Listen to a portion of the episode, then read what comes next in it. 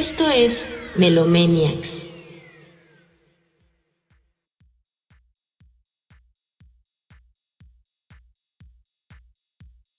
Amigos de Melomaniacs, sean bienvenidos a este bonito podcast dedicado a la música. Mi nombre es Edgar Torres y estoy muy contento de estar una semana más aquí con un tema bastante interesante, pero no sin antes saludar como siempre, como cada ocho días, a mi gran amigo Adonai que está en los micrófonos también del otro lado del estudio. ¿Qué tal Adonai? ¿Cómo te encuentras mi hermano?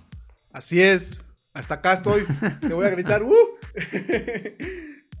no, pues, eh, de maravilla, hermano, muy muy feliz, con un poquito de frío, ¿no? Como que se antoja estar en la playita en estos se dejó venir el, frío después de tanto Mientras calor. calienta el sol. Hacía falta. sí, ¿verdad? A ti que, eres team, team frío. Sí, la verdad sí. Pues sí, ahora sí que ya estamos ahora en, en verano, ya muy muy contentos de abrir este esta bonita estación con un tema muy muy muy chido, muy muy nuestro. Y pues vámonos a lo que a lo que vamos, bro, ¿no? La, sección de noticias que esta semana se dieron algunas cosas interesantes por ahí en el medio. Así es, sí, pues ya sabes, eh, como siempre nos toca hablar de Spotify porque si no, no nos pagan. Ah, no, pero igual no nos pagan. Ah, no nos pagan. bueno, ni modo. Algún día. Algún día. Spotify, patrocínanos, por favor. Aquí, aquí sí. Bueno, Seguimos pues... esperando. Bueno, pues les platicamos que esta semana Spotify anunció la adquisición de Pods, que se trata de una startup que intenta justamente resolver el problema del descubrimiento de podcast, ¿no? Ya hablando justamente de estos temas. Eh, y con esto Spotify eh, está obteniendo acceso a tecnología bastante valiosa, ¿no? Que justamente los creadores, como nosotros, eh, pues podemos usar para generar algunos clips de los podcasts, precisamente para publicar una especie de, previews, ¿no? Precisamente para pues dar a conocer el contenido que estamos creando, ¿no? Ya que los podcasts pues suelen durar por lo menos, ¿no? Más de 30 minutos, pues por supuesto es difícil para los oyentes encontrar programas nuevos que escuchar, ¿no? No es como la música, por ejemplo, ¿no? Que puedes escuchar una canción completa en 3 minutos y medio, 4 minutos. entonces, esta plataforma de pods desarrolló lo que llama el primer newsfeed de audio, ¿no? Que presenta a los usuarios clips de 60 segundos de varios programas, ¿no? Entonces de esta forma le puedes eh, mostrar justamente a, un público que, puede llegar a tu podcast, ¿no? De una manera mucho más sencilla. Y de esta forma, pues Spotify se está abriendo paso, ¿no? A lo que están haciendo otras plataformas también, como Apple Podcast, a darle impulso precisamente a, a este tipo de contenidos, ¿no? Eh, de hecho, por ahí ya se, ya se habla de las suscripciones que va a haber a, podcast, ¿no? precisamente en estas eh, plataformas. Y bueno, pues ya veremos en qué, en qué termina esto y, y a ver qué, tal si, si, la ¿En qué beneficia, ¿no? En a los creadores. Sí, en, las próximas semanas o meses que ya Spotify diga cómo, cómo la vamos a poder utilizar. Claro que sí, estamos muy felices también aquí en Melomaniacs porque hemos eh, pasado, eh, atravesado el umbral de la muerte. Hace poquito Edgar me, platicaba que ah, había como un estudio, ¿no? De que pues los podcasts se han vuelto muy em, populares, ¿no? Y, como no, es algo muy divertido de hacer. Digo, si ustedes tienen también la posibilidad alguna vez de hacerlo, créanme que es algo muy, muy, muy chido. Y... Lamentablemente leíamos que aunque son muy populares, la mayoría de los podcasts no llegan al episodio número 20 y, y pues la frecuencia suele bajar. Entonces, pues nosotros eh, muy, muy orgullosos y muy felices de presentarles este podcast número 22, que pues ya vamos, pues vamos, vamos bien, yo creo. Y, y pues bueno, con buenas noticias también. Esta semana, eh, por ejemplo, Lana del Rey acaba de anunciar que su, su, siguiente álbum, el octavo álbum de estudio de, de la cantante, Em, será publicado el 4 de julio de este año. Eh, lo que sorprende mucho es que es, lanzado solo unos poquitos meses después de, haber lanzado el anterior, que fue en marzo. Eh, entonces, pues, eh, hubo mucho revuelo en Instagram. el próximo álbum se va a llamar Blue Bannisters. Y está hablando de que pues está escribiendo su propia historia. Lana del Rey tuvo algunos problemas en, años anteriores, recuerden, con Radiohead y con algunas polémicas por ahí. Sin embargo, a mí me parece una cantante sumamente talentosa y creo que pues, estaremos al pendiente de, de este álbum. Pero creo que hay un álbum del que, del que se habló mucho también esta semana, ¿no, bro? Así es, sí, no, hubo bastantes, este, bastante de qué hablar, bastantes memes acerca de, del tema. Eh, por supuesto estamos hablando de, de Metallica Blacklist, ¿no? Esta eh, forma de que, tiene la banda para hacer, eh, ¿cómo se llama? Pues sí, un homenaje, ¿no? al aniversario precisamente de el álbum Metallica, lo, que los fans conocen como el Black Album. Y pues lo interesante es que hay 53 artistas invitados para hacer este álbum, digamos, como de covers, no precisamente de, de Metallica. Y pues por supuesto, eh, cuando se anunciaron los nombres nos hicieron esperar los memes y las burlas, porque pues, hay mucha gente que realmente no tiene mucho que ver con eh, pues, el metal, ¿no? Y, con este tipo de, música. Por supuesto, está por ahí, eh, ¿cómo se llama? Hash, José Madero, J Balvin, está Elton John, está Mon Laferte, ¿quién más? ¿Quién más? Está Mexican Institute of Sound. Está Jera MX, La Perla, Alessia Karan The Warning. Este. Y bueno, hay muchísima gente, ¿no? Entonces. Los Acosta. ¿Dónde? Ah, no, los Acosta. Nada más faltaron los Acosta. Ese sí hubiera sido bastante cool, pero bueno, ahí se les pasó. No, y, y, apenas en estos días salió precisamente un, pues sí, un preview de todas las canciones. La verdad es que yo no lo he visto, no lo he escuchado. Quiero como esperar a que salga. Va a salir justamente el 10 de septiembre, si no me equivoco. Ah, por y precisamente platicábamos ahorita eh, que pues debemos escucharlo en vivo, ¿no? O sea, creo que es algo que, bueno, no en vivo, bueno, sí, hacer una transmisión o algo, a ver qué se puede armar. Y, y ahora sí que reaccionar, ¿no? Y comentar lo que, lo que nos parece con, con ustedes, nuestros queridos radio escuchas. Eh, vamos a hacer lo posible por, por conseguirlo y por transmitirlo en vivo para, para ver qué tal. A mí se me hace algo muy, muy curioso que, estén haciendo esto y, y, fuera de todas las bromas y todo, todo lo que pueda decirse. Eh, se me hace algo, algo chido. Creo que, creo que va a estar padre. Pero bueno. Así es, ¿no? Y nada más ya para terminar. Eh, justamente las ventas de todo, de todo el álbum van a ser eh, donadas precisamente a distintas instituciones que precisamente los 53 artistas han, pues digamos, nominado, ¿no? Entonces, pues básicamente todo lo que recaude el disco va a ir a diferentes asociaciones. Entonces, pues bueno, eh, creo que va a ser una buena forma de ayudar. Sale el 10 de septiembre en streaming y para el primero de octubre saldrá ya en vinil y en CD de forma física. Entonces, pues sí, ojalá podamos hacerlo. A ver, a ver qué tal. Yo creo que va a haber cosas interesantes, otras tal vez no tanto, pero ya veremos. Ya veremos, ya veremos. Esperemos, esperemos lo mejor. A lo mejor nos, va, nos van sorprendiendo estos, estos compas. Ya ni Juan Gabriel tuvo tantos invitados. Eh, pero bueno, hablando de, Juan Gabriel y de músicos talentosos mexicanos, o quizá no tanto.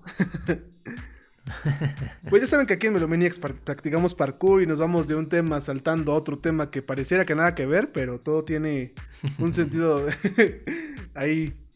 Eh, un sentido. no importa. no importa, sí, sí, sí. Eh, se nos hizo muy interesante, ¿saben? Eh, hemos platicado, Edgar y yo, mucho sobre artistas y sobre géneros y sobre todo tipo de cosas. Y ahorita que la serie de Luis Miguel ha estado muy de moda Incluso la primera temporada le fue muy bien. Ahorita, esta temporada creo que eh, ha sido un poquito más polémica por el asunto de las cosas verídicas que se han dicho, pero bueno, siento que Luis Miguel es de esos artistas eh, tan completos, y, no solo por decir esta, frase tan típica de completos, porque de verdad el, hombre, toda su, toda su trayectoria ha, forjado un, ha forjado su talento, ¿no? Y ha trabajado con tantos artistas y ha hecho trabajos increíbles. Entonces, me parece como a mí muy triste que todo se centre más en su vida personal, en su vida privada y, y en, y en pues la música queda como a segundo plano, ¿no? Por lo general. Bueno, fue lo que yo noté por lo menos en la primera eh, temporada. Que realmente no, no se le hace tanto hincapié a lo que es o, la trascendencia que ha tenido él como artista, no solo aquí en México, sino en el mundo. Y pues creo que es el momento adecuado para platicar del sol, del sol de México. y pues esperemos que, que les guste mucho el tema de hoy. Quédense con, con nosotros aquí en Melomaniacs. No se vayan.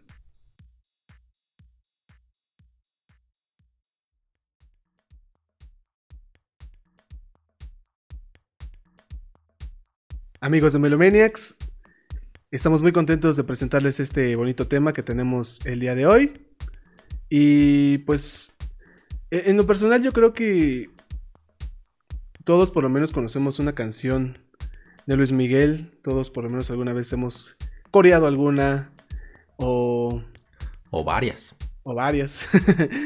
Eh, pero eh, en mi parte es uno de los artistas que más internalizado tengo yo creo que por, por gustos eh, maternos eh, y paternos también, pero sobre todo maternos, ¿no? Que obviamente se le, se le da como este foco eh, atractivo, ¿no? O sea, más allá de la música que hacía, yo creo que él era todo un, todo un ídolo por la forma en que, por su estilo, por la forma en que se vestía, por su atractivo físico, ¿no? Y, y yo creo que más allá de eso, a, mí me gustaría mucho ahondar en, estos, en este podcast de, de él como artista, ¿no? De, cómo, cómo fue empezando desde muy pequeño.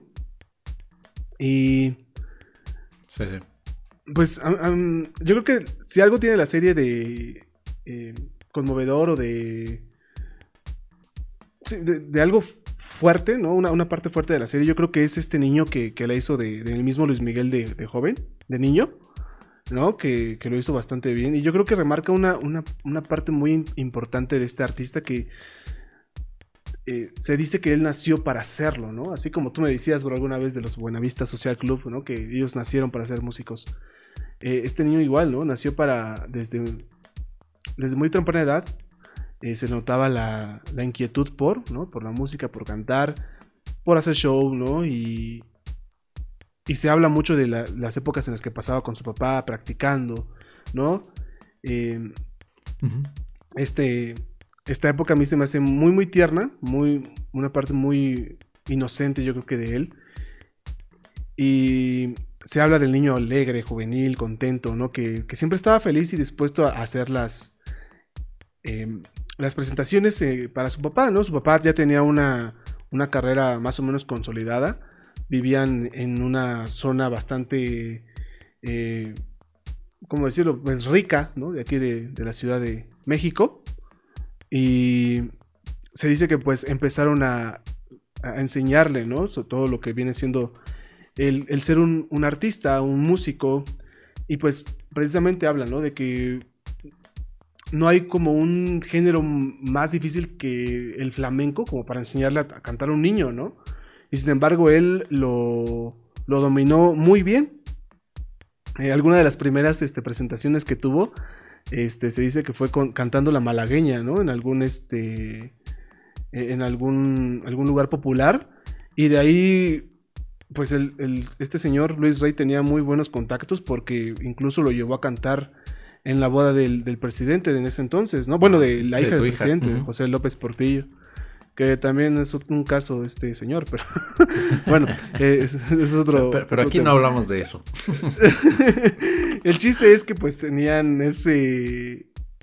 Eh, teniendo al, niño que... Imagínate, ¿no? En esta época, bro, ¿no? Teniendo al, que... Al ídolo de masas, ¿no? Al que llena el Auditorio Nacional en varias este, fechas, ¿no? Y, y ver al niño ahí, ¿no? ¿Te, ¿Te, imaginas, bro? O sea, todo Tal vez suena muy soñador, pero. Eh, a mí me, parece como un cuento, ¿no? De, de, este chico que, pues, quizá no sabía qué iba, qué iba a hacer de él, pero tenía todas las ganas de hacerlo con, música, ¿no? Entonces, En esta fiesta, los productores de EMI lo, lo escuchan cantar y se convencen de su talento. Entonces es cuando precisamente eh, Luis Rey habla con ellos y pactan un, un álbum, ¿no? O sea, ellos eh, sorprendentemente aceptaron grabarlo, ¿no? Con, con un disco que, se- creo que se llama Un Sol en otras partes del mundo, pero aquí le pusieron uno más uno, dos enamorados. Que es ahí donde quería llegar, bro. Porque es, es de los primeros discos que yo escuché de niño. O sea, si yo tengo como alguna influencia musical de, de alguna parte de, de mis padres, yo creo que es Luis Miguel 100%, bro. Y mi papá tenía varios cassettes de, él. Y me acuerdo que aquí en la casa, en tu humilde casa, bro, este, es- escuchábamos, me, gustaba mucho ponerlo. Aprendí a poner los cassettes ahí en la, a recorrerlos con la, con la pluma.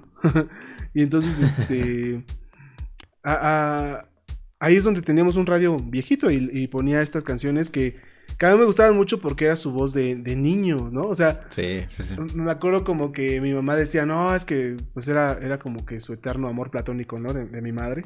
Y, y sin embargo yo escuchaba al, al niño, ¿no? Al, a Luis Miguel que todavía no era ese, ese hombre que causaba revuelo entre la juventud y, y no tan juventud femenina, pero... Pero sí, es, es yo creo que de mis primeros recuerdos musicales, bro. Y cantando, cantando esas canciones, ¿sabes? Este, Dos enamorados, la, la de Directo al Corazón, ¿no? Que creo que en ese tiempo mi papá tenía como un cassette compilatorio, todo medio extraño. Que venían varias canciones de, de varios discos, ¿no? Entre ellas, este. Pues la de uno más uno, dos enamorados, Directo al Corazón. El que fue es- al siguiente, Decídete. Esos tres discos como que fueron los que marcaron mi infancia, hermano. Tengo que, tengo que decirlo aquí. Y, y yo los tengo muy internalizados. Yo, no sé tú cómo, cómo empezaste a escucharlo, ¿sabes? Yo creo que, porque tenemos una un, yuxtaposición aquí muy, muy interesante entre Edgar y yo, porque si bien yo crecí escuchándolo, tú eres muy poco fan. Sí, la verdad es que. La verdad es que a mi mamá también le gusta mucho, pero. Pero le gustan más otros artistas, ¿no? O sea. Eh, entonces, la verdad es que así como muchos recuerdos de escuchar a, Luis Miguel, no, no tengo como que. O sea, como las canciones más. Este. Pues más famosas, las más significativas, pero. eh, así como tú lo platicas, creo que no, no tanto. La verdad es que no, no, no recuerdo así. Eh, entonces, realmente mis recuerdos de, de lo primero haber escuchado, pues seguramente son de las canciones más famosas, ¿no? De las de los 90. Eh, y, y te digo, aunque a mi mamá le gusta mucho, por, alguna razón no. Fíjate, ah, nunca lo había pensado y nunca lo había, este. pu- Pues sí, no, no, no- no tengo ningún recuerdo así como tú, como tú dices de, de escuchar a, a Luis Miguel de, de esa forma, como sí tengo pues, de algunos otros artistas, ¿no? Por ejemplo, de Miguel Bosé o de otro tipo de, de cantantes, pero de, de él no. Creo que como que las canciones más famosas son como de los primeros recuerdos que tengo. Sí, eh, probablemente yo también, ¿sabes? Sabe- ah, Me acuerdo mucho de esta canción, la de Amor, Amor, Amor, la que te platicaba el otro día, ¿no? Ajá. Es- Esa es como de las primeritas que recuerdo y obviamente ya estaba ahí grande, ¿no? Pero te digo, a mí me, me gustaba mucho como esa magia, ¿no? De ver a, a Luis Miguel joven y, y ver el disco que también mi papá en algún momento compró un disco, ¿no? Eh, como que estoy confundiendo los recuerdos, seguramente ahí es donde venían las compilaciones. Y era este, pues sí, o sea, el, el niño con su cabello lacio, ¿no? Todo este, todo peinadito, ¿no? Y Sí, el, el peinado de, Y- de honguito, como de el honguito, de ¿no? honguito.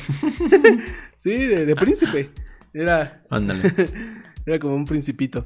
Pero eh, es muy interesante, ¿no? Y ahora que, que vimos la serie, pues igual evocó muchísimos recuerdos de esa, de esa época en, en mí. Y, y pues ver, ¿no? Cómo... eh, pues cómo va avanzando, ¿no? Su vida, ¿no? A, a lo largo de la música. Porque si bien, este... Es que lo que me impresiona a mí, bro, es cu- cuántos géneros ha abarcado en su vida. Pero bueno, pero- para Ah, no irnos sí. tan lejos, ¿no? O sea, empezando como por estos lados.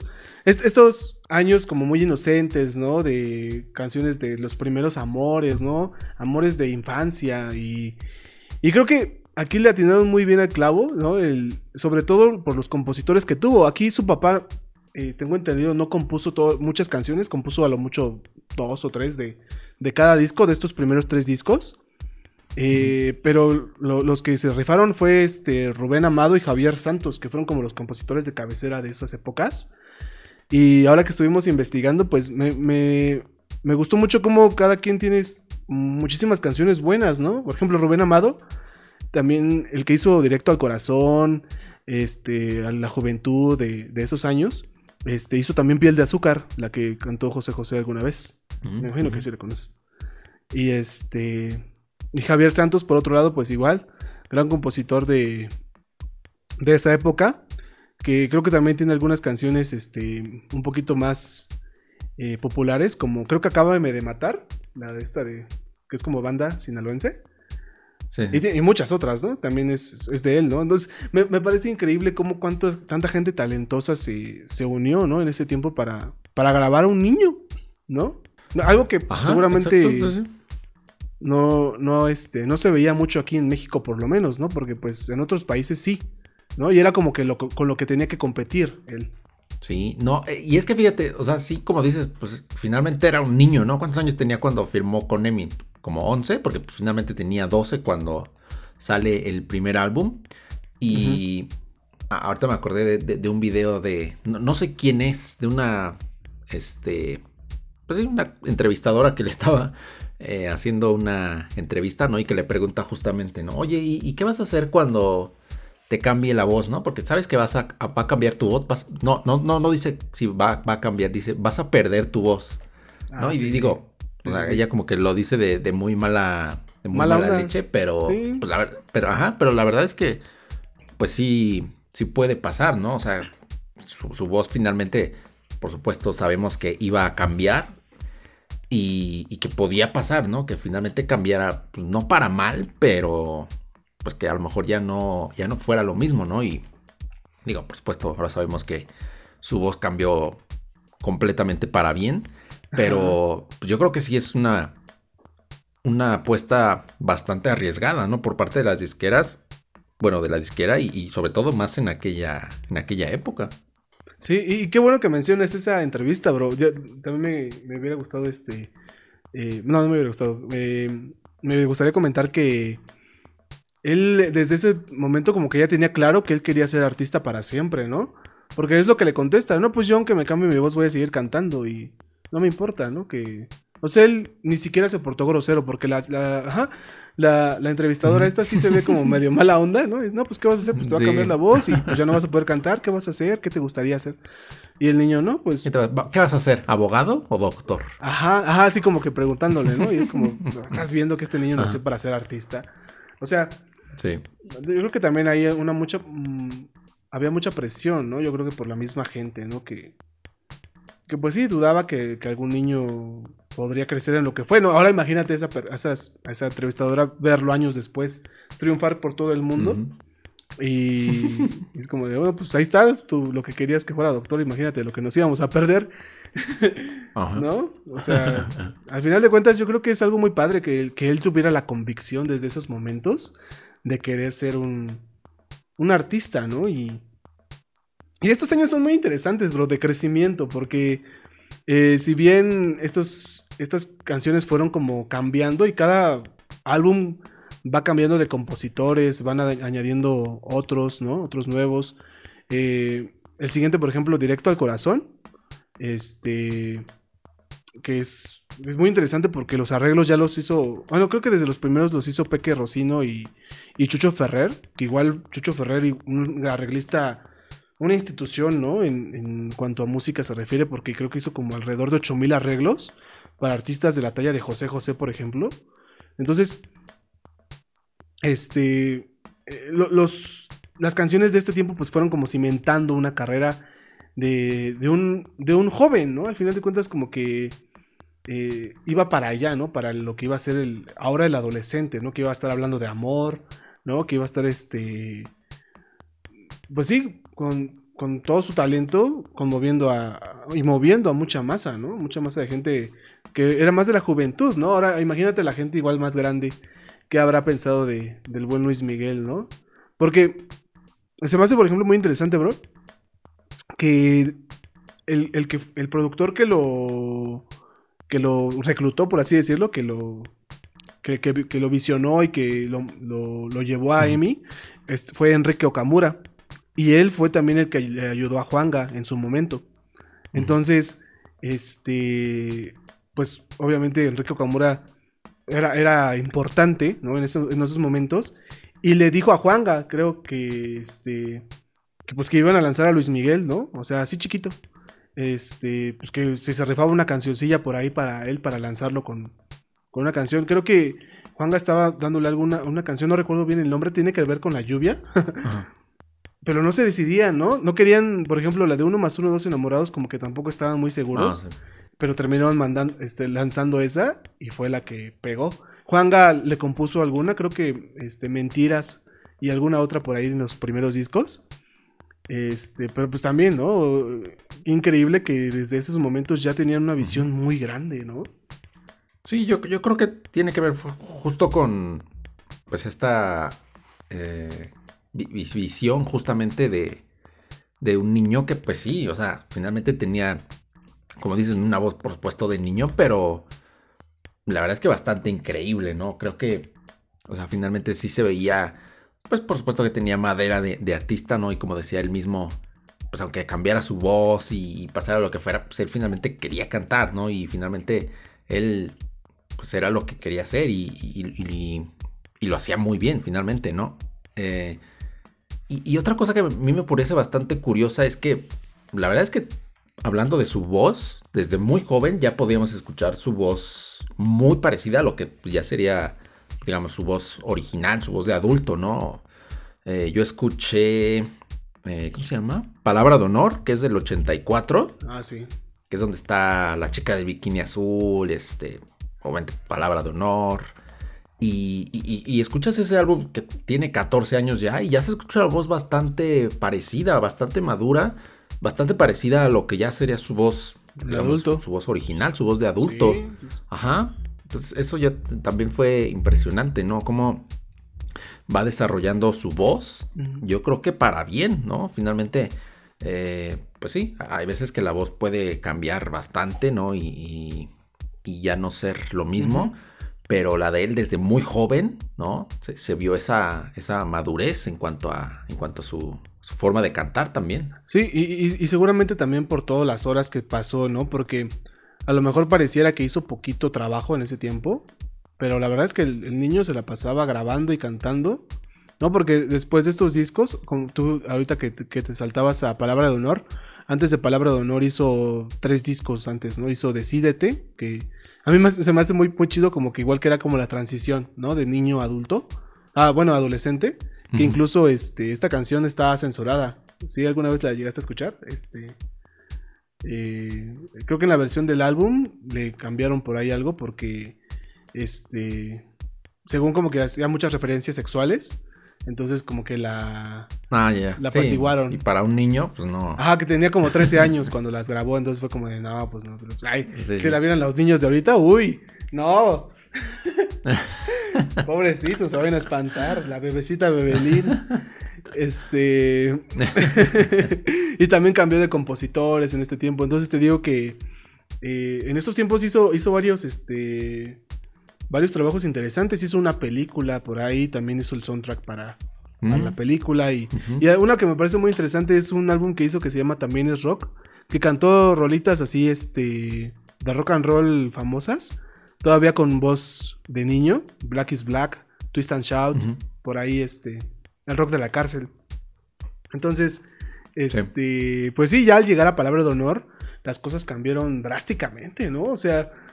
La chica del bikini azul, como tú dices, ya sientes que ya es el, el galanazo, ¿no? Este que, que sale con, Ajá, con- sí, sí. Y tenía 14 años. es- Exacto, no, pues es, es- fue un gran cambio de voz. A él no le salieron gallos como, como, como a uno. Pero es- está muy chido, Yo ¿no? creo que sí, ¿no? Imagínate, Ajá. imagínate ahí grabando en el estudio y que se le salieran un montón de gallos y tener que repetir y repetir una y otra vez. Se- seguramente, ¿no? Seguramente tuvo algunos problemas, pero Sí, yo creo que sí. lo, lo que tiene Luis Miguel mucho, bro, es que sabe eh, usar muchísimo su aparato fonador, ¿no? Y todos los resonadores. Ah, ya de adulto se ve la maestría, ¿no? En, en cómo mueve su voz del pecho a la nariz y luego a la cabeza y luego a todos los resonadores le da muchísima fuerza y, y uno a veces ni siquiera siente cómo está cantando. De repente, por ejemplo, puedes, eh, más ya de adulto, como que está hablando como con bostezos, ¿no? Eh, y todas esas, Ah, eso ok. es pura voz de garganta, igual voz de pecho, ¿no? Entonces, la técnica que, que desarrolló, pues yo creo que es de, de aplaudirse y de aprenderse y de, y de admirar, ¿no? De sorprenderse. De sorprenderse, porque es, es increíble, ¿no? Todavía de, desde teniendo esa tesitura ya de, de adulto, ¿no? De barítono, por así decirlo, alcanzaba unos tonos eh, pues altos, altos, sí. de verdad altos, ¿no? La de Te tengo que olvidar, ¿has, has- has escuchado? Este, la parte final, te tengo que olvidar, y Lois avienta un agudo de soprano, casi, casi, bro. Sí, sí. Es impresionante, ¿no? Entonces, eh, pues sí, en, aquí Palabra de Honor, como tú dices, es un disco bastante interesante. A mí fíjate que este, este álbum me gusta mucho por la canción que cantó con Sheena Easton, que se llama Me gusta tal como eres. Este, la de Hablando Ah, de que es la que ganó el Grammy, ¿no? Hablando de mí. Ajá. Ya igual, yo pensaba que la el que cantaba agudo era él, pero no, es la chava. él, él ya canta ahí un poquito más este como, como hombre, como tú dices. Bueno, como hombre, no, como... Pues sí, con, con su voz más, más grave, ¿no? Como hombre. Como hombre. y, y sí, a, a partir de aquí ya su carrera dio un giro totalmente a lo que más se le conoce ahora, ¿no? Este este rey de la playa, este rey de las olas. ¿no? De, pues un ambiente más eh, festivo, ¿no? No tanto baladita, algo más este ochentero, ¿no? De hecho, me, me sorprende a mí Ajá, mucho exacto, la, la, la- la onda que le metió aquí en los, en los 80s. Este. Y pues ahora sí, el cambio radical que, de hecho, cuando llegó este compositor, Juan Carlos Calderón, que fue el que le dio Me gustas tal como eres, este, pues también eh, con, con una frescura más a su carrera, cambiando totalmente ahora el estilo y usando, y haciendo covers, ¿no? O sea, ya, ya no componiendo música nueva, sino simplemente este ocupando canciones ya hechas. Por ahí tenemos este alguna canción de, de, The Jacksons, ¿no? Que es la de Ujú, Sí, sí. Cuando calienta el sol, ¿no? Que eso, eso es un poquito más adelante. Este la de Ahora te puedes ahora te puedes marchar. Este, qué nivel de mujer, por ejemplo, ¿no? Que igual fue más adelante. Como que igual ahora haciendo covers de canciones no sé si muy conocidas o poco conocidas en, en aquellos lugares, porque aquí, por lo menos sí te puedo decir, bro, que la original siempre van a creer que es la de Luismi. Y las otras son... eh, Son copias. ¿No lo crees?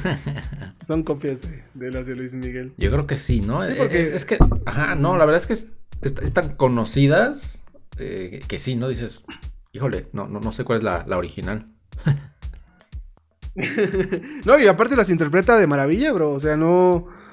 Ah, no le sí. pides nada, o sea, obviamente Michael Jackson es Michael Jackson, pero pues él le pone todo su estilo. Y es que también, ¿te acuerdas cuando platicábamos aquella vez de, pues que no hay, que hay algunos artistas que pues cantan bien, que son muy buenos, este, intérpretes, pero que todavía no encuentran su canción, ¿no? Para, para que puedas como que decir, ok, este, este artista ya, ya me ganó, ¿no? Porque, porque esta canción me llega. ¿no? Eh, y yo creo que Luis Miguel es de esos que todas las canciones le, pone- le pone tanto su estilo, ¿no? Que Sí. sientes que le quedan perfecto y que son de él, ¿no? Pues, o sea, eh, en- en- más en estos momentos en los que ya se estaba apropiando de canciones que no fueron compuestas para él, ¿no? Que fueron compuestas para por otros artistas y que él la- las, Sí. las apropia, las vuelve un estilo, bueno, la, la vuelven junto con todo su equipo y hacen un, un trabajo de maravilla, ¿no? A mí me gusta mucho esta época Sí. y, y- y, por cierto, eh, después me gusta mucho lo que pasó con 20 años. Este, que para mí es como su etapa más otaku. ¿Lo, lo has pensado? ¿Alguna vez? Más otaku. ¿Sabes? Nunca, ¿Sabes? nunca lo había pensado así. ¿Sabes por qué, bro? Tenía muchas ganas de comentar esto. ¿Por qué? A ver, ¿por qué? No manches, cualquier canción de ese álbum o de los que están por ahí como contemporáneos a estos, ponles un intro de anime, o sea, lo que tú quieras, y es, y es una canción de intro de anime, bro. Neta. Y, voy a hacer un meme para Facebook o algo. Porque está muy, muy cañón, bro. O sea, neta, escucha esas músicas. Tan solo cuando calienta el sol. No, es las que, las que hizo después. Las que hizo después, como por ejemplo, ¿qué nivel de mujer? Y es algo que me platicaba mi hermana, bro. Que hubo como un movimiento de música japonesa. Y que en México, pues el exponente más interesante es, es este, Luis Miguel. Luis Miguel tiene, eh, adopta un estilo de la música que se estaba haciendo en ese tiempo allá, bro. Y escucha, por ejemplo, hay una canción que se llama este, Stay With Me. Ahorita está muy de moda. Es, es japonesa. Escúchala, bro. Y vas a ver que toda la onda la, tiene. La tiene ese, estos discos que hizo en ese tiempo este, el buen Luis Miguel. Y que estaba seguro que no te la ibas a esperar. Pero tiene mucho sentido, te lo juro, bro, te lo juro. Hay, que intentarlo, hay que intentarlo. Es como, como dicen que cuando pones este cualquier video en cámara lenta, ¿no? Y pones una canción de banda, queda perfecto. Es como que es como más o menos lo mismo, ¿no? Sin duda, bro. Sin duda, sin duda, es que está muy cañón. Ya cuando lo, lo, asimilas, y es que ahorita ves que está muy de moda, ¿no? Porque en nuestro tiempo de juventud, eh, ver anime era un sacrilegio para tu, para tu vida social, ¿no? Entonces este, no era como algo muy bien visto, pero ahorita pues ya se puso de moda y pues ahora es cool. muy, muy chido. Ahora es cool, entonces ahora te ves cool viendo anime. Entonces, mm, sobre todo animes de esa época, ¿sabes? Como de los noventas ochentas Ponles una canción de esa época de, de Luismi y, vas a ver, bro, que son muy, muy, este. Muy. Que quedan muy bien. Que quedan muy, muy bien. Sí, exactamente. Entonces, este, pues ahí tiene su lado kawaii el buen Luis Miguel. Y este. Y pues aún así sigue siendo muy, muy cool. Toda esta época a mí me, me gusta mucho porque también hay, hay, canciones emblemáticas, ¿no? Obviamente no todas son las... Me refiero más a las canciones movidas, ¿no? Porque en esta época también pues hay joyas, ¿no? Joyas como La Incondicional, como Tengo todo excepto a ti, como oh, mm, este, culpable o no, ¿no? Entonces, eh, aquí es donde yo creo que ya él, pues no sé si decir, se gradúa ya como artista versátil. El que ya sabes que puedes ponerle cualquier cosa y el tipo le va a cantar. Y yo creo que solo le hacía falta hacer un bolero para, para terminar de, de convencer a los, al público, ¿no? Que seguramente ya no tenía nada que convencer en ese tiempo.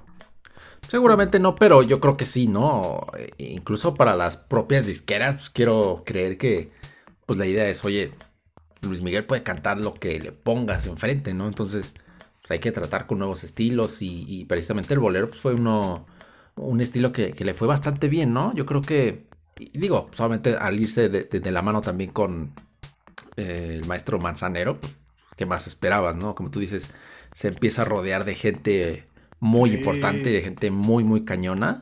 Este, y sobre todo más ahora que ya tenía un control total, ¿no? Me, parece que fue en el 88, precisamente ya cuando había cumplido los 18 años, que ya como que se separó de su papá. Este, y sí, ¿no? Precisamente todo. Es, que como, como decías ahorita, ¿no? Este, él puede hacer covers, puede hacer este intros de anime y, la verdad es que todo lo hace bien, porque finalmente tiene un estilo eh, muy, muy, muy propio de él, ¿no? Que, lo escuchas y dices, ah, es Luis Miguel, ¿no? O sea, creo que esa es una de, sus virtudes precisamente, ¿no? Y, sí, justamente era lo que platicábamos la otra vez, ¿no? Hay artistas, eh, cantantes muy, muy buenos que cantan muy bien, que tienen también una gran voz y, tienen la técnica y lo que tú quieras, pero no terminan de consolidar un, estilo. Y finalmente creo que Luis Miguel, aunque ha ido cambiando, por supuesto, ¿no? Desde niño, después cuando pasó por su adolescencia, obviamente cambiando estilos, este, las temáticas, por supuesto, ¿no? Y, después cuando, pues obviamente ya fue eh, creciendo y madurando, este, pero finalmente, aunque, aunque su estilo, pues sí, ha cambiado de cierta forma, sigue siendo muy pues muy él, muy Luis Miguel, ¿no? Entonces creo que eso es una, una de sus virtudes como, como artista, que aunque ha ido cambiando, pues sí, de géneros y de estilos, y que puede cantar lo que le pongas enfrente, eh, sabes que es Luis Miguel, ¿no? ¿no? solamente por su voz, sino por su forma de interpretar y de, y, de, ¿cómo se llama? Y, pues sí, y de hacer suyas las, las canciones, ¿no? Aunque propiamente no sean suyas, aunque sean de, otros artistas. Así es. Y es que muchos decían eso, o sea, eh, hay una anécdota muy chida, bro, que cuando hizo Recuerdos... Ay, ¿cómo se llama esta canción? Este, que salió en el directo del corazón. Este, todavía siendo muy niño, Recuerdos Encadenados que es una de mis canciones favoritas de él, es, bellísima, bro. Eh, esta, canción, este, según se cuenta, ¿no? Que este Peque Rocino que estaba ahí produciendo, según no se dio cuenta de que la, grabación estaba a un, a un tono y medio más arriba, ¿no? Un poquito más alta, pero normal. Bueno, para hacer una canción de por sí ya alta, estaba muchísimo más alta. Entonces, eh, él dijo, a ver, déjenla así y la canto así. O sea, con, como que les gustó ese tono y que la alcanzó, ¿no? O sea, sin problema, ¿no? Todavía tenía la voz de niño, podía hacer agudos muy, muy buenos. Pero es lo que decían ellos, ¿no? Él hace lo que quiere con su voz, o sea, la tiene tan, tan, tan educada que puede hacer lo que quiera, ¿no? Entonces, lo que platicábamos hace ratito, ¿no? De los este, resonadores que los ocupa muy bien. Este, realmente, pues es, es cierto, ¿no? Se, eh, como tú dices, eh, su estilo lo, lo, construyó muy bien a, base de su misma voz. Y luego decía, no es que las canciones son, eh, ellos mismos decían, las canciones no son lo que venden, es él el que vende, ¿no? Y era como de, no manches, o sea, a ese grado ya estamos, ¿no? En el que, pues, vas más por el, por el artista, ¿no? Más, que, más allá que por lo mismo que su arte. Como Michael Jackson, por ejemplo, ¿no? Yo creo que en un momento también eh, debió haber tenido mucha influencia de él, ¿no? Porque incluso creo que querían, quería hacer algún cover con él o alguna colaboración con él, así como con Sinatra, ¿no? Y, seguramente nunca pudieron llegar a un acuerdo, gracias a las disqueras. Muchas gracias, disqueras. Eh, gracias. gracias. Pero eh, se sabe, ¿no? Que tenía una gran influencia de todos ellos y seguramente aprendió también mucho de, de todo el medio, ¿no? Ya cuando llega Romances, ¿no? Este álbum como, como tú dices, de la mano de Manzanero también, con los boleros, eh, pues ya, da, otra, otro vistazo de él mismo, ¿no? Como artista, ahora como, como el seductor, más, eh, sí, pues más romántico, ¿no? Más, eh, menos que ver con la fiesta, ¿no? Y menos que ver con, lo que hacía antes y, y, siempre como que rompiendo estos estilos, ¿no? Tan, eh, pues que lo caracterizaron en algún momento y que él mismo los rompe y, se va a otra cosa y incluso cuando cantó este, pues México en la piel, que es un discazo, bro, es también de mis favoritos, este, pues igual, ¿no? O sea, ahora vamos a hacer algo mexicano, creo que era la época en la que estaba, este bueno, no, la verdad no estoy seguro, pero según yo, este, cuando estaba todo el, problema este de que si era mexicano o no. Entonces, pues, hacer un disco así, bro, no inventes. O sea, qué, qué cosa más chula, bro. Por ejemplo, ¿sabes una cosa? Yo creo que es de las canciones que más cantan los mariachis y que todos tenemos internalizadísimo a la voz de él, de Luis Miguel, en, en, este, en nuestras cabezas y en nuestros corazones. Así es, sí, yo creo que sí, ¿eh? sí hay Ahora que lo dices, sí hay muchas canciones, ¿eh? La verdad es que sí. Este.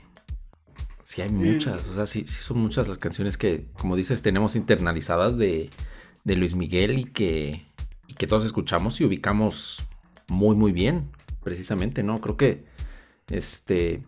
Pues sí, seguramente de los artistas latinos más importantes eh, en ese sentido, ¿no? Y, otra cosa que, me pareció muy interesante ahorita, este, en estas épocas que hablabas de los noventas por ahí, ¿no? Que decían que pues, finalmente Luis Miguel nunca cantó nada en inglés, ¿no? Que era algo muy común, que fue algo muy común justamente en esa época, que artistas eh, latinos cantaran en inglés y cantaran con otros artistas incluso, ¿no? En, inglés. Y, y, Luis Miguel nunca lo hizo. Finalmente creo que hizo por ahí un álbum o algunas canciones, creo que en italiano, si no me equivoco. Y en portugués también. Y en portugués, ajá.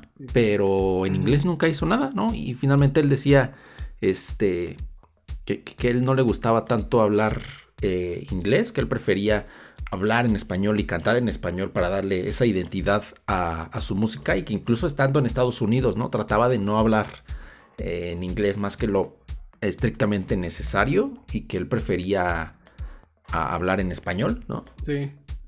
No, pues eh, es muy importante, yo creo que conservar tu público, ¿no? Y pues cuánto público ya se había hecho él, ¿no? Eh, precisamente esto de traducir las canciones es algo sí, que a mí no me fascina, ¿sabes? ¿No? Como que escuchas una canción y de repente la, la, la- la traen para acá, ¿no? Eso era algo que pasaba más en estos tiempos, ¿no? En, en los 80s, 90s, en que pues a lo mejor la gente no tenía mucho acercamiento con el inglés. Ahora pues como ya es un idioma este súper hablado, pues ahora es lo, lo, lo cute, ¿no? Hablar en inglés. Sí. No, y también ahora porque tenemos finalmente el acceso a toda la, a- a toda la música literalmente de todo el mundo, ¿no? Y en, y en aquellas épocas, pues obviamente había cosas, había muchas cosas que finalmente no, no llegaban hasta acá. Entonces, pues era una, una forma, creo yo, de, de acercar precisamente esa música, ¿no? A través de, eh, pues sí, de traducir las canciones, de hacerlas con, con- con artistas, pues obviamente eh, latinos, ¿no? Sí, Y pues finalmente hoy sí tenemos acceso a toda la música, ¿no? claro. Y la tropicalizabas también, ¿no? En cierta forma. ¿no? No- Ajá, no- sí, sí. Este, como la de No culpes a la noche, no culpes a la playa. Este. em, sí, es, es cierto. y podemos seguir este, diciendo mil cosas, ¿no? O sea, como me gustó mucho lo que mencionaste ahorita, ¿no? De cuántas canciones tenemos internalizadas. Bro, Luis Miguel se robó la Navidad. No fue Jack Skeleton. fue Luis Miguel, bro. O sea, ¿cuántas Cierto, canciones de. Navidad no escuchas? O, o cuando cantas Navidades no hemos escuchado sus canciones, ahí su voz diciendo que Santa te observa por las noches cuando duermes y, y el Rodolfo el Reno y, O sea que no, no, Noche de duermas Paz, desnudo. ¿no? No duermes con la playera de, de cómics. Con, la, Este, con la del PRI.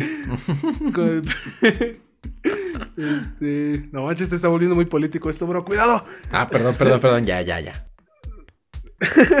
No, sí, es, es impresionante, ¿no? Cómo se va, te digo, de un género a otro. Eh, ya más recientemente, en los últimos años, como que se apagó un poquito su. Este. Su discografía, ¿no? Porque, pues, después de trabajar tantos años.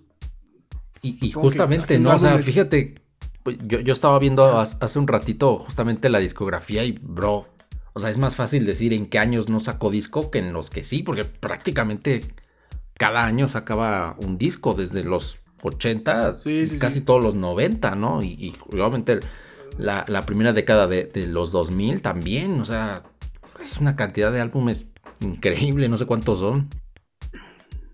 Sí, sí, sí. Y todavía sin contar los este, grandes éxitos, ¿no? Las compilaciones. Y, sí, sí. y este. Y pues los conciertos en vivo, ¿no? Que también era todo un show, ¿no? Lo que, lo que daba, ¿no? Y, y era. Platicábamos que son carísimos los boletos, pero. Ah, sí. Pues se- seguramente uno se iba muy, muy, muy contento, ¿no? En Viña del Mar dio legendarios conciertos este, aquí en la Ciudad de México, en el Auditorio Nacional, ¿no? Que, que era como su.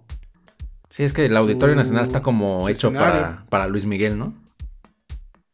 Sí, sí, hecho a su medida. y pues de ahí, de ahí este, han salido muchas cosas, ¿no? Es, es un, un ídolo de conocido en, much- en muchas partes del mundo. No solo este, se hicieron canciones, como tú dices, eh, en inglés grabó, un- si acaso, solo el álbum que hizo de niño, ¿no? De rock and roll, pero ya de adulto fue, fue muy poco. Algunas canciones sí las grabaron incluso creo que hasta en japonés, ¿no? No sé si él mismo o, o las grabaron otros este, artistas, pero de que exportó mucha música, exportó mucha música, de que dio mucho dinero, dio mucho dinero, de que tuvo una vida difícil, la tuvo. Eso supongo que no sé si se ve reflejado en su arte, ¿no? Porque quizá el arte era lo que le daba más significado a su vida, más allá de todo lo que lo que hacía y lo que vivía, ¿no? Y y se puede ver que, que es algo para lo que nació. Eh, uno lo puede admirar mucho como artista, como persona es un punto y aparte. Ahí no nos podemos meter nosotros porque no somos nadie para juzgar a nadie. Pero pues somos amigos a los que les gusta la música y platicar de ello. Ahora te voy a preguntar, hermano, ¿sabías que Eminem alguna vez versió sobre Luis Miguel? Ah, creo que no. A ver, cuéntame. No, no, no recuerdo. Pues ves que eh, eh, Ya empezamos a ah, hablar ya, creo que. ¿no? Que a creo que ya me acordé, pero a ver, dime, dime, dime. A ver si no, no estoy mal. No, pues con, Ah, con lo de sí, sí, Mariah Carey. ajá. Sí, es cierto. Mariah Carey. Sí, ya me acordé. ¿Sí te acuerdas que tuvo un, Ujú. un disc por ahí? Y hay dos canciones en las que lo menciona. Hay una, una que se llama Warning, que no sé si salió en algún álbum, no, no, no conozco bien, pero ahí es- esa canción está muy fuerte. No la escuchen, niños. Contenido Este, explícito. Pero el... el video explícito. No, pero hay otra que hizo en Relapse, ¿no? Que se llama Backpipes of Baghdad. Sí, sí, sí, ya me. Y esa, esa es también, ¿no? La- y hasta él mismo reconoce que pues Luis Miguel está hecho un cuero, bro. Ocupa ahí una palabra medio rara, ¿no? Que dice, no, pues este, ¿a poco estás todavía muy triste porque te dejó acá el, eh, aquel este, latín, ¿no? Luis Miguel, ¿no? Ajá. Y es como de, órale. Si bien que está bien informado este hombre, se sabe buen chisme. El, el, el- el. Entonces a mí, se- sí, cuando, cuando leía las letras de este disco, se me hizo bien raro, es como, Luis Miguel, ¿neta? ¿Nuestro Luis Miguel? No manches. ¿Es el nuestro o, es otro? O es otro Luis Miguel que no conozco. Pero sí, o sea, pues hasta ese grado lleva su, su fama, ¿no? Y, Sí. y obviamente, pues, hay quienes, este, pueden dar fe y, de, bueno, pueden dar fe de, to- de todo su talento como grandes, ¿no? Alguna vez vi, por ejemplo, también una entrevista que le hicieron a José José, todavía con, con buena voz. José José lo, lo reconoció mucho y dijo, no, pues es que cada, cada 20 años nace un, un exponente de la música mexicana. Y hoy, este, pues tenemos a Luis Miguel, ¿no? Que, a nuestro Luis Miguel, ¿no? O sea, igual como que admirándolo. Fue como en los noventas, o sea, apenas estaba empezando, imagínate. Sí. Entonces, este, pues ya que una, una artista de la talla de José José reconozca a alguien así, pues ya, es algo muy cañón. Y bueno, es historia, ¿no? Todos conocemos eh, lo que ha pasado, todos conocemos sus canciones, todos hemos bailado con ella. Eh, Pasado la Navidad. Las, pasado la Navidad, ¿no? Entonces, pues sí, es, es muy nuestro, bro. Es, es algo que, que se queda mucho en nuestros corazones. Y yo creo que, pues, eh, alguna vez Chabela Vargas dijo, ¿no? También que los mexicanos nacemos donde se nos dé la chingada Ah, sí. gana, o algo así dijo. Sí, sí. Es- han- entonces, pues, igual, ¿no? Es, es algo que trasciende fronteras, trasciende géneros, trasciende gustos. Así es. Y pues ya se nos fue la noche hablando de, de Luis Mi, bro. Espero que por lo menos este, ahorita te dé un poquito más de ganas de escuchar un poco más de su música. Que creo que es muy interesante. Por lo menos la de Otaku. La de Otaku, Oh. la, la voy a ver. Este. Voy a poner por un lado el- el- el- la música, el video. Y por otro lado algún intro de, de Lo voy a anime. a ver, para, para probar tu, tu teoría. No, sí, te voy a mandar una lista de reproducción. Ah, Ahorita se las dejamos aquí abajo. es que te lo juro, busqué Luis Miguel anime en YouTube y me salió una lista de reproducción que se llamaba Luis Miguel movidas. O sea, todas las canciones movidas de Luis Miguel, Ajá. Esas entran en un anime. Eh, se los prometo. Pues a ver, hay que, Pero bueno, hay que ya. comprobarlo. y si sí, mira, Pues podría ya, ser otra forma de, de- de diversificar su música y exportarla hasta Japón. ¿eh? Ahí le puedes mandar un mensajito y igual. Este, es que sí, de verdad. Pareciera que es broma. Parece que es broma, pero no, bro. Yo creo que si alguna vez hacemos un anime, debe de empezar con una canción de Luis Miguel, bro. Te lo- te lo- O sea, un anime mexicano, pues. no podría ser mejor, bro. Hay que hacerlo. Hay que hacerlo. Ya si, si Metallica está haciendo cosas con Hash, ¿qué podemos esperar de Sí, ya, vida? el cielo es el límite, ya no hay, este, no, no hay limitaciones ahora. Lo que sea, lo, lo que venga es bueno. Sí, ahora sí. Tú me quieres, pero yo te amo, versión Darks. Versión Pero metálica. Es un Metallica. ¿Te gustaría agregar algo más, hermano? A esta bonita plática. Este, pues nada más. O- otra cosa curiosa que na- nada más quería mencionar y que a lo mejor ya no se pudo. Este, fue sobre la hora de Luis Miguel, bro, que a lo mejor, pues digo, nosotros también como la Ah, tenemos muy internalizado también, pero si nos está escuchando gente de otro país o de, de- de otros lugares que, que no sea aquí en México, De otros tiempos. De otros también, tiempos. ¿no? Porque, pues, Ajá. Este, pues aquí en, en México existe, o bueno, sí, existió, creo que desde 2002, ¿no? Un programa de radio que se llamaba justamente La Hora de Luis Miguel. que pues, era eso, básicamente, ¿no? Una hora con pura música de, de Luis Miguel, que después de algunos años ya no fue redituable para la, este, ¿cómo se llama? Pues para la estación de, de radio. Y en 2018, cuando sale la serie y otra vez vuelve, pues digamos, la, la fama, ¿no? Este, pues la volvieron a, este, ¿cómo se llama? Volvieron a, poner el programa de, la hora de Luis Miguel. Y me acordé porque esta semana justamente estaba escuchando, bueno, aquí en casa estaban escuchando el, radio, estaban escuchando esa estación. Este, y, salió el comercial de la hora de Luis Miguel. Y dije, wow, todavía, todavía sale la hora de Luis Miguel. este, y, me acuerdo mucho de ella porque, ajá, porque a, mi abuelita también le gusta mucho. Y, me acuerdo que hace algunos años ella siempre escuchaba a todos. Creo que era de 7 a 8, de, lunes a viernes. Entonces me acuerdo siempre que, escuchaba la hora de Luis Miguel. Y pues nada, me pareció un dato curioso. Eh, sí, es la, verdad. Es que como los Beatles, ¿no? En el Universal, que también tienen su, su hora. Ajá, este, exacto. Igual Luismi. Luismi tenía. Es que pues sí, era. Es como los Beatles igual tienen tantas canciones que. Pues una. una hora diaria no te da para tanto, pero pues. Ahí se hace el intento. Y está muy chido. No, no recordaba, no recordaba esa, esa hora de Luis Miguel. Ya no sabía que la seguían pasando. Sí, yo tampoco te digo que. De arriba. Ajá, te digo que hace. Esta semana este, estaban escuchando el radio y salió el comercial. Porque, pues sí, yo tampoco me, acordaba. Dije, wow, todavía. Todavía sale. Y, obviamente me, enteré justamente, ¿no? Que sí le dejaron de transmitir algunos años. Pero pues, desde 2018 que salió la serie, como que este, volvieron. Sí, como que le dio un boom, ¿no? De la serie a, la, música de, de Luismi. Pero este. Pues te digo, es algo que nosotros siempre hemos tenido, ¿no? Al final de cuentas, como tú dices, alguna vez se tiene que escuchar su música, este, por alguna u otra razón. Y, y pues así, así está la, cuestión. Ahí, queríamos tocar algunos temas, pues más sobre su carrera, más sobre, sobre su técnica, sobre, eh, sobre la música como tal, ¿no? Que es lo que más nos debería de competir en cuanto a un artista como él, ¿no? Y pues sí, esperemos que, les haya gustado mucho este episodio, amigos. Ya nos estamos eh, despidiendo, ya nos vamos despidiendo porque ya es la hora, ya, ya es hora de despedirnos. Es hora de ir Pero, a comer. Pues, ya, es hora de comer este, porque está haciendo frío. Entonces, pues esperemos que les haya gustado mucho este episodio. Te agradezco, hermano. Muchísimas gracias por dejarme hablar de este episodio. Este, este episodio lo propuse yo. Ya se habrán dado cuenta por qué. Pero ya saben que aquí platicamos. Somos dos amigos que, les gusta la música, que les gusta platicar de anécdotas, de, datos y de música en sí, ¿no? en general. Entonces, bro, un placer poder platicar nuevamente contigo esta semana.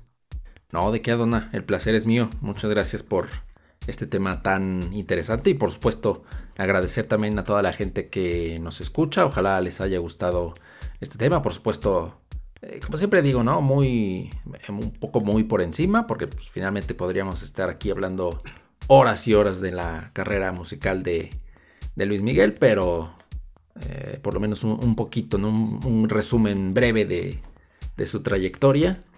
Y pues nada, muchas gracias también a ti, mi hermano, por una semana más, que ya, como decías al principio, ¿no? Ya pasamos el umbral de la, de la muerte, ya ahora estamos en el episodio 22 y los que faltan, por supuesto, ¿no? Que seguiremos teniendo, como siempre, cada semana un tema distinto y muy interesante sobre, sobre música. Así es, y, no nos fuimos tan lejos, ¿eh? El hip hop le hablamos la semana pasada, esta semana hablamos de, este, de Luis Miguel pues hablamos de Eminem por ahí, ¿no? Pues ya se hizo la liga. la siguiente semana, yo creo que vamos a hablar de la este, proteína de barba de regil. ¿Ya la compraste, bro? Ya, ya la probé. Está buena. bueno, alguna cosa sobre esas y, y seguiremos transmitiendo aquí en el piso 32 de las oficinas de Melomaniacs. Muchísimas gracias a todos por escucharnos nuevamente. Eh, esperemos que les guste este contenido. Recuerden seguirnos por todas nuestras redes. Allá tenemos eh, contenido también, sobre todo en Instagram, eh, pero también en Facebook y en YouTube, TikTok. esperen el, video sobre Luis Miguel para que comprueben que, que sí es este, verídico lo que digo. Y, y también los video resúmenes que el buen Edgardo se encarga de hacer con mucho cariño para todos ustedes. Esperemos que Warner esta semana nos deje hacerlo. Porque pues él tiene el monopolio de Luis Miguel ahorita. Entonces, pues vamos a hacer la luchita. Eh, pues nada, gracias, que, que, la pasen bien. Cuídense mucho y los queremos mucho. Muchísimas gracias. Nos vemos, muchas gracias por acompañarnos. Bye. Bye. Coman frutas y verduras. Coman frutas y verduras, porque nosotros vamos por un tamalito, ¿no, bro? Para el frío. Acá afuera Uy, sí, y un champurrado. Un naturito, un champurrado. Una tole de guayaba.